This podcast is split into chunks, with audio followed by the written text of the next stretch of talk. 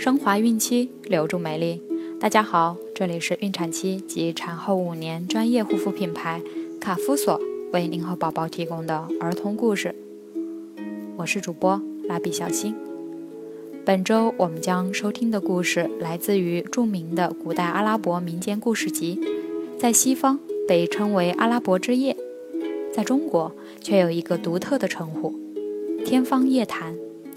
同时，欢迎各位孕妈咪关注卡夫索官方微信公众号“卡夫索零零一”，了解更多。今天我们收听的故事是《辛伯达航海历险记》。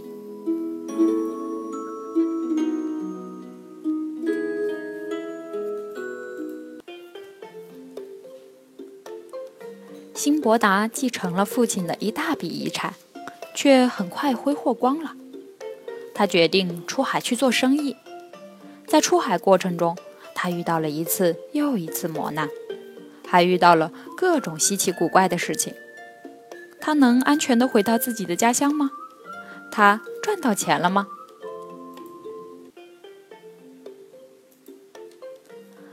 很久以前，有一个靠给别人搬运货物为生的脚夫。一天，他累得疲惫不堪。无意间坐在了一户有钱人家的门前休息，脚夫忍不住大声发出对自己境遇的不满牢骚。这时，院门开了，从里面走出一个侍从，把脚夫请进了花园。院子的主人辛伯达说：“幸福是靠努力得到的。我是个航海家，历经了许多次冒险。”才取得了今天的成绩。说着，航海家辛伯达讲起了他的第一个航海故事。辛伯达第一次航海。我的父亲是一个富有的商人，他死后给我留下了一笔遗产。可是我不懂经营，没过多久，殷实的家产就被挥霍一空。我卖掉了仅存的一点家产。置办了货物，搭乘一条船到各地去做生意。一天，我们停靠在一座美丽的小岛上休息，大家开始生火做饭。忽然，船长大声惊叫起来：“有危险！大家快上船！”可是，还没等我跑到船上，船就在慌忙中开走了。就在这时，我脚下的小岛开始下沉。我掉进了海里，原来这个小岛竟然是一条大鱼的几倍。幸运的是，在落水的时候，我抓住了一块木板。不知在大海上漂泊了多久，我被海水冲到了一个岛上。一群给国王放马的人救了我，还把我引荐给国王。国王很欣赏我的学识。让我做了一个登记海港船只的官员。有一次，我正在登记一艘大船，船长对我说：“我的船上有一批没有主人的货物需要处理，你能帮忙吗？”我一问才明白，天哪，这堆货物的主人就是我！我急忙讲述了自己落海的经过，船长就把货物还给了我。我把货物都搬到岸上卖掉，然后和国王辞行，带着国王送给我的许多礼物，随船回到了故乡。听完故事，大家都很震惊。第二天，辛伯达又讲起了自己的航海经历。辛伯达第二次航海，有了第一次经商的经验，不久我又随船航海去了。这一次，我们看到一个美丽的小岛，我和船上的人都上岛游玩。玩累了，我就躺在一条小溪边睡着了。等我醒来的时候，船已经开走了，我被抛弃在一个荒岛上。当我在岛上乱走时，忽然看到一个巨大的白色圆球，一只巨大的大鹏鸟飞了过来。哦。原来这白色的圆球是大鹏鸟的蛋。当天晚上，等到正在孵蛋的大鹏鸟睡着后，我就在衣服上撕下一条布，悄悄地将自己的胳膊和大鹏鸟的爪子绑在了一起。第二天，大鹏鸟要飞出去觅食，我就被大鹏鸟带到了空中。我们在天空中飞了好久，最后落到了地面。原来大鹏鸟是要捉一条巨蛇，我赶快解开布袋，跑到了一边。大鹏鸟飞走后，我开始打量这个地方。天哪，这里到处都是钻石！我该怎么离开这深深的山谷呢？我正想着，忽然从山上掉下一只被剥掉皮毛的死羊。我明白了，这是钻石商人正在用羊肉粘钻石呢。有脱身的机会了，我捡了好多钻石，然后仰面躺在地上，将羊紧紧抱在身上。没过多久，一只巨鹰发现了山谷里的羊肉，鹰俯冲而下，叼起羊肉就飞。就这样，我再次被带飞了起来。鹰飞得高高的山顶上后，放下羊，我赶忙逃了出来。后来，我终于回到了故乡。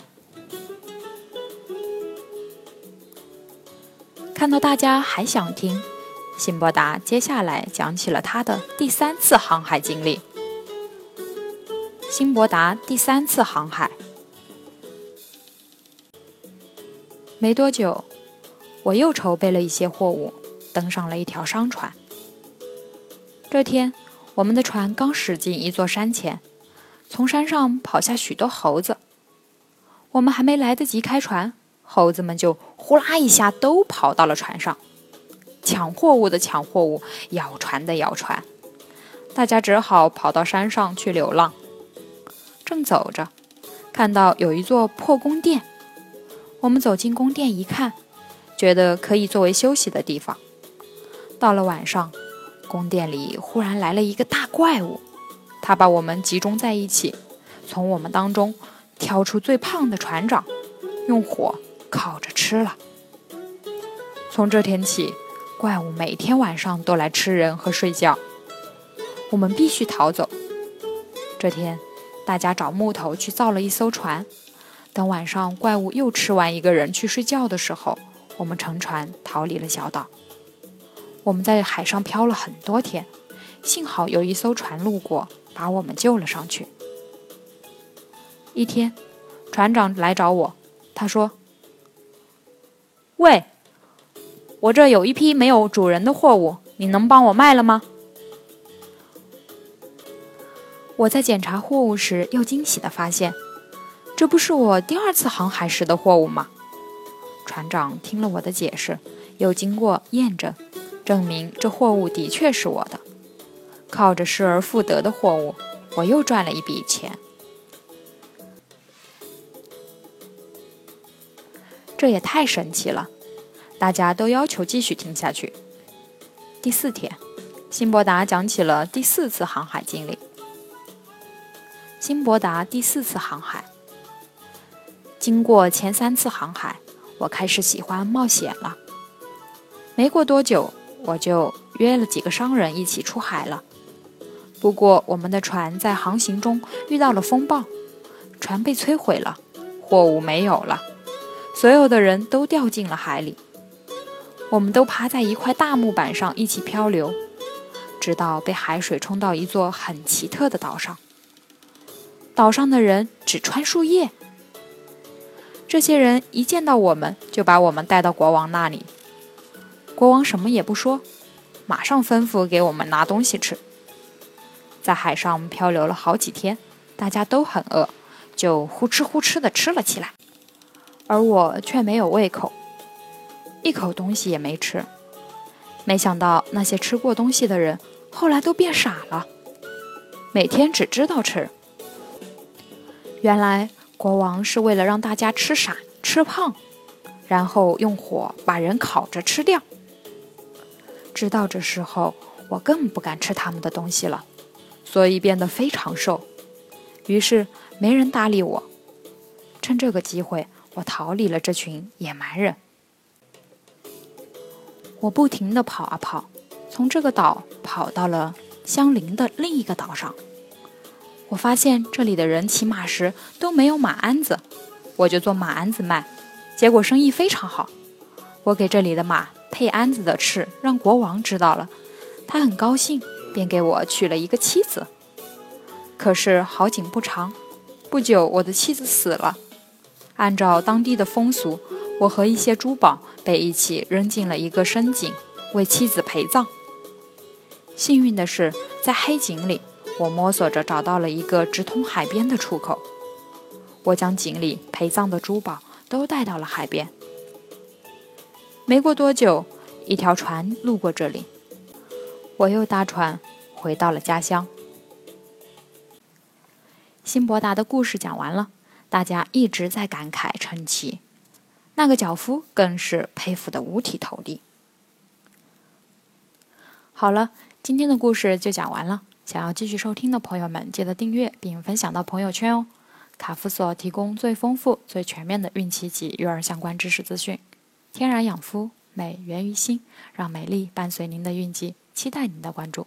蜡笔小新祝您生活愉快，明天再见。